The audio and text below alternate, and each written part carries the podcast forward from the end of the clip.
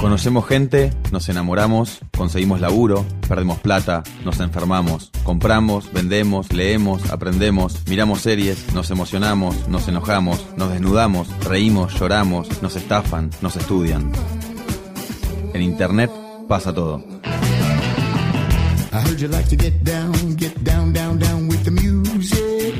Funky beats move your little protein. My homies like to lay low.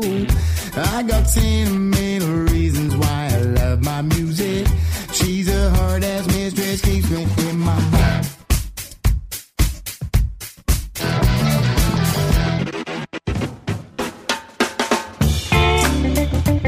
Bienvenidos a un nuevo episodio de Todo es Fake, el podcast de revista Anfibia en el que hablamos de las cosas que pasan en Internet.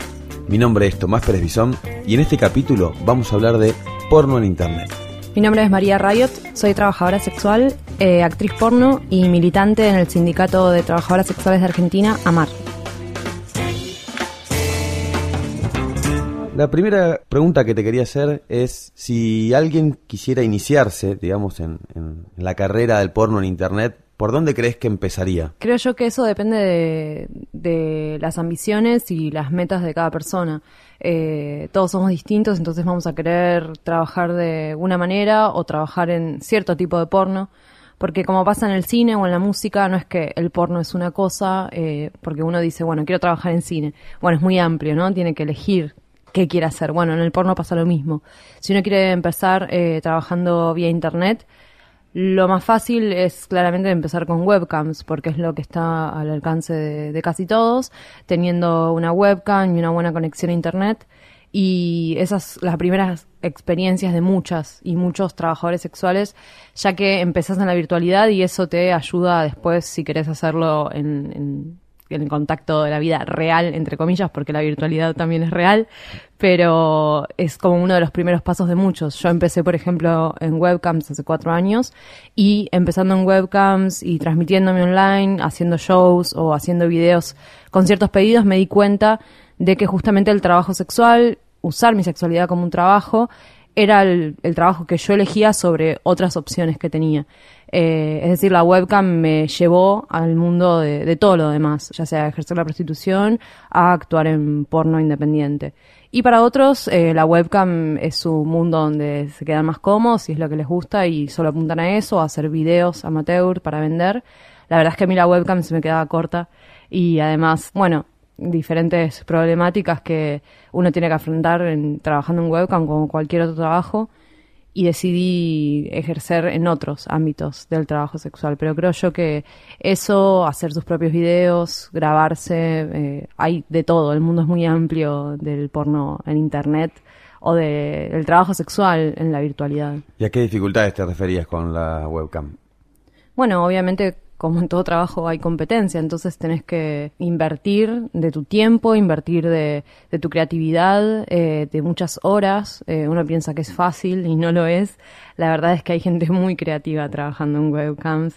Eh, muchos se disfrazan cada día de algo distinto, hablan de cosas súper interesantes y tienen noches temáticas, eh, otras personas ofrecen distintos servicios, entonces tenés que crearte tu propia marca, por así decirlo, y posicionarla. Y muchas veces hay arreglos de empresas con ciertos modelos o modelos y, y, entonces es difícil llegar a, a, a, estar en la primera página, no sé, cosas muy técnicas. Sí, como en de... todos los rubros, que sí. hacen youtubers también uh -huh. tienen como ese problema, que los managers son los que los van sí. llevando de acá y allá. Sí, bueno, acá en Argentina, por ejemplo, eh, hace cuatro años, cuando no era tan conocido el mundo de la web, al menos acá en, en el país, yo trabajaba en una oficina donde eran un, era un box como una oficina común, pero bueno, en cada box estábamos, eh, en cada habitación, no era que estábamos juntas, pero en cada habitación había una, una chica con su computadora y ahí hacíamos los shows y demás. Y la verdad es, es que la casa era hermosa, y, pero no sé, el verano nos moríamos de calor, eh, el pago era destiempo, no llegábamos a hacer las metas porque eh, la competencia era muy difícil, la página era difícil. Entonces, bueno, no sé, trabajábamos de 7 de la mañana a 2 de la tarde, fichábamos como un trabajo común y corriente y eso a mí me hizo elegir otro tipo de trabajo, ¿no? Pero bueno, hay otras personas que lo hacen desde sus casas. Yo en ese momento no podía porque vivía con mi familia. Hay otras personas que no tienen su propia computadora, entonces acceden a trabajar eh, así en una oficina para un tercero y que se quedan con un porcentaje de, las ventas, de los videos o de, la transmisión online. Y, y bueno, hay gente que, que le va mejor, hay otros que no tenemos tanta paciencia de estar ocho horas online. Pero bueno, también es divertido y conoces un montón de, de un mundo totalmente desconocido. Yo lo empecé a hacer gratis, después me enteré que podía cobrar. Claro. ¿Y cómo, es el, pa- la paga? O sea, ¿cómo, se, ¿cómo es el sistema? ¿Vos pagás por eh, tiempo, por, no sé, por uso, qué sé yo?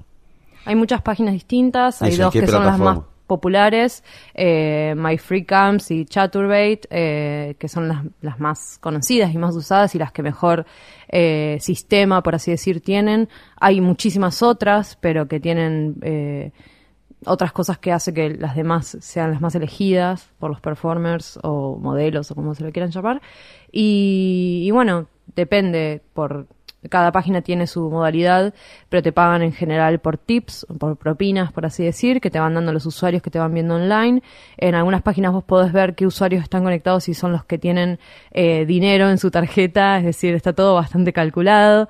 Entonces muchas veces se silencia a las personas que no tienen plata para no perder tiempo en ellos eh, y enfocarte en las personas que sí te pueden llegar a pagar y uno se puede poner un goal, una meta y hacer un de llegado a tantas a tantas tips, haces ese goal y entonces entre todos empiezan a dar plata hasta que llegues a eso y hagas esa, ese show o esa cosa pautada. O si no, también hay shows en privado donde la persona va con vos a, una sala, por así decir, donde desapareces de la sala principal y estás con una sola persona y ahí se cobra por minuto y se cobra mucho más que por tips. Eso es depende de cada página, todas tienen una modalidad distinta pero bastante similar de todos modos y bueno, la verdad es que también se pueden hacer shows con parejas, hay muchísimas parejas haciendo shows, hay una que viaja por el mundo, por ejemplo, eh, haciendo shows en sus vans, y, y hay otras personas que, que, bueno, que están solas, otras que usan máscaras, hay muchísima diversidad de todas edades, eh, de todo el mundo, eh, la verdad es que es muy amplio lo que uno puede encontrar. ¿Y cómo sacas la plata ahí? O sea, ¿te lo acreditan una cuenta de la empresa que después se convierte en, o es directamente un CBU, no sé? No, eso tenés que, por ejemplo, lo que hacemos en Argentina es tener una Pioneer, una tarjeta que pedís y te la mandan. Eh, acá en un momento era muy complicado el cambio de los dólares, me acuerdo que teníamos que ir a una oficina, eh, ese tipo de cosas que tal vez en otros países no suceden así, pero sí, el pago es mediante una cuenta. Eh, para darte de alta, obviamente tenés que tener más de 18 años, tenés que sacarte una foto con tu DNI, firmar como un millón de papeles, eh, no es que te da- cualquiera se puede dar de alta, si sos menor de edad no podés trucarlo muy fácilmente, es decir, hay bastantes reglas a seguir, hay cosas que no se pueden hacer, eh, no se puede ni siquiera fantasear, por ejemplo, o cumplir fantasías de incesto porque te cierran la página, es decir, es muy estricto todo, no puede salir otra persona que no esté registrada, también, eh, no es que yo, no sé, hay un amigo en mi casa y de repente le digo, vení, hacerte un show, me pueden cerrar la cuenta por eso. O en algunas páginas más estrictas no podés pasar música por el tema de el copyright. Son empresas y como Claro, tal sí. tienen sus normas y, bueno, eh, no, no tenés jefe, pero sí tenés que cumplir con ciertas reglas a seguir para que para poder usar ese servicio y que vos puedas también eh, obtener dinero a cambio de, de esa plataforma que te están dando. ¿Y qué pasa si, o sea, el show este que vos me, me contás, lo graban y después lo suben a otra página? Eso pasa todo el tiempo. Eh, eso cuando alguien cuando alguien me pregunta o que me escribe mucha gente que quiere ser actriz porno o empezar a hacer webcams eh, o sacarse fotos eróticas, lo que siempre hay que tener en cuenta es que una vez subido algo a internet ya está, o sea, más allá de que lo borres, más allá de que, no sé, de que contrates a un hacker para que rastree tus fotos, en algún momento puede aparecer. Entonces ahí hay varias cosas a tener en cuenta. A mí, yo me acuerdo que la primera entrevista que tuve con una productora de porno, me preguntaron qué quería hacer de acá a 10 años.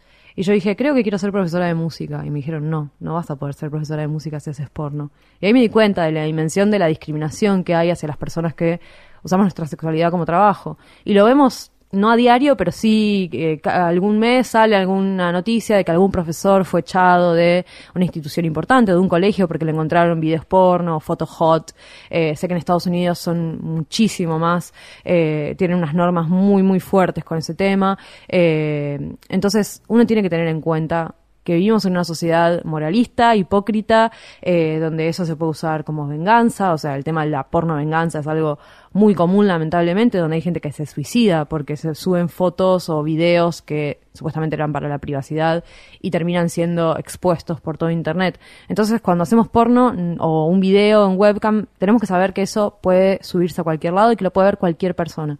Eso es lo principal que tenemos que saber. Eh, entonces, no es una decisión importante a tomar y tenemos que tener en cuenta de que uno piensa, no, no lo va a ver nadie o me lo pongo con un nombre ficticio. Bueno, la verdad es que yo al principio no tenía pensado decirlo públicamente, tenía pensado ser bajo perfil, no sé si para siempre, pero mm, por un largo tiempo.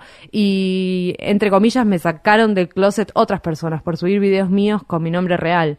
Eh, y que otras personas empezaron, ahí me di cuenta de cuánta gente veía porno, porque todo el mundo me empezaba a escribir y decirme, vi un video tuyo, eh, y era como, ¿cómo llegaste ahí? Yo ni siquiera lo había visto. Eh, sos vos la del video, es decir, llega, tiene un alcance que uno no, no tiene dimensión. O hacen un post en páginas como Poringa de tus videos, de tus fotos y lo ve no sé, todos los amigos de tus amigos, de tus primos. Y entonces, nada, tenés que tener una postura frente a eso.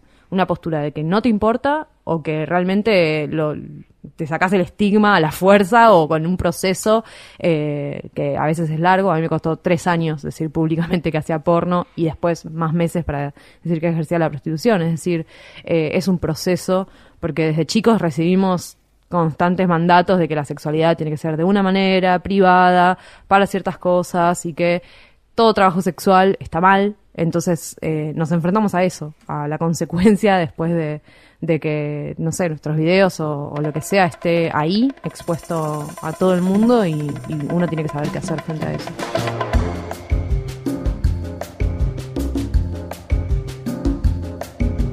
Y también está el caso contrario, ¿no? Que son redes sociales que bajan el contenido, es decir, no que se viraliza, sino que lo bajan por, porque lo censuran, digamos, de alguna manera. ¿Cómo se lleva la, industria del porno con, con las redes sociales?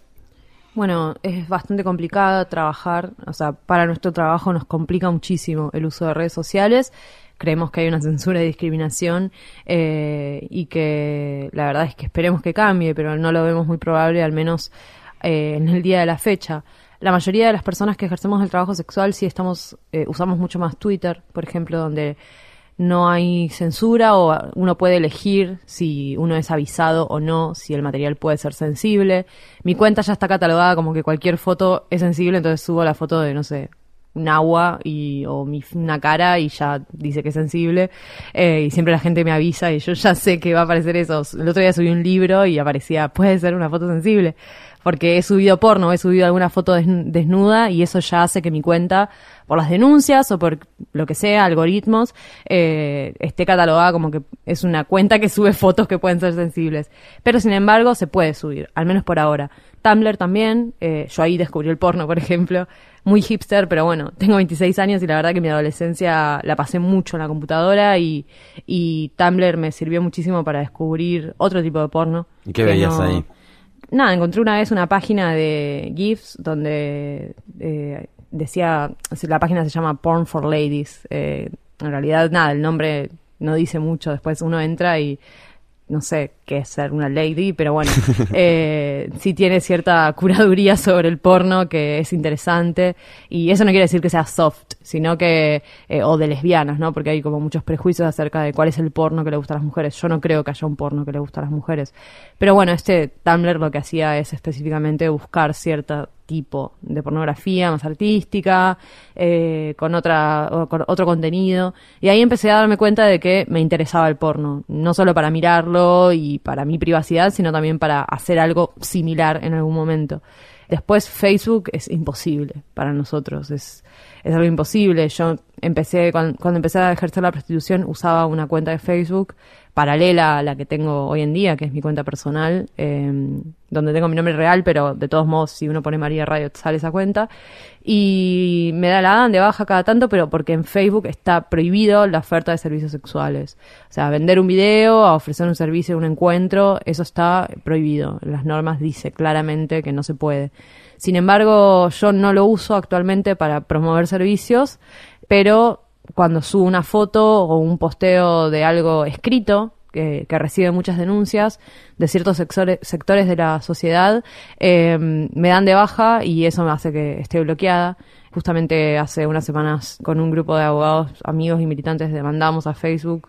Eh, es la primera vez que alguien individual hace una demanda a Facebook en Latinoamérica porque bueno, una persona que demande a Facebook, o sea, no, no está a nuestro alcance el derecho para hacer ese tipo de cosas, no está al alcance para denunciar si alguien nos maltrata, imagínate, para denunciar a Facebook, o sea, es una locura. Esto Sí. fue un caso, un precedente que quisimos hacer justamente para denunciar que las normas son arbitrarias y discriminadoras y que eh, Facebook no, no está haciendo bien su trabajo porque supuestamente, o sea, Facebook no es gratis, todos lo sabemos.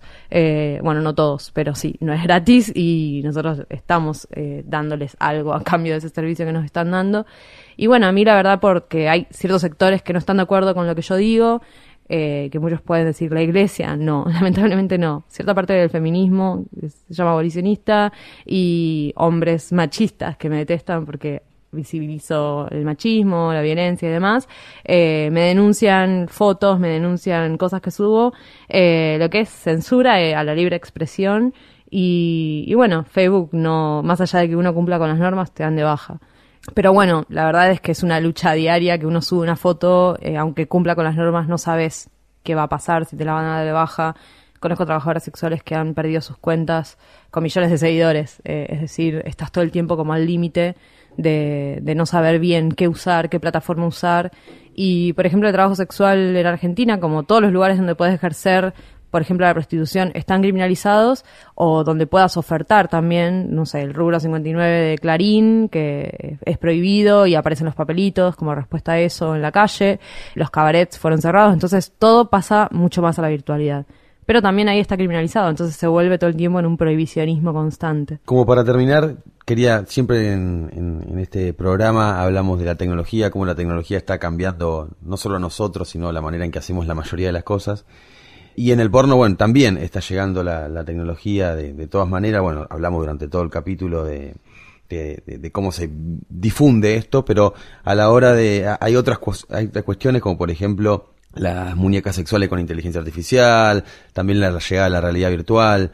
¿Eso hiciste alguna vez eh, realidad virtual? ¿Cómo, ¿Cómo ves que pueda esa tecnología? Porque yo que hice algunas cosas de- dentro de Anfibia para, para periodismo, digamos, de realidad virtual, donde dicen que mejor funciona, eh, o las industrias que más están aprovechando esta tecnología son los juegos, que eso es bastante lógico, y además la pornografía, porque da un plus que no lo da en, en otras cosas.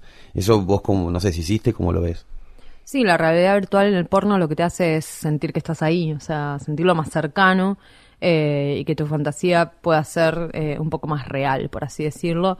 Sí, hice un video donde se grabó con unas cámaras especiales para después verlas, ver el video en realidad virtual.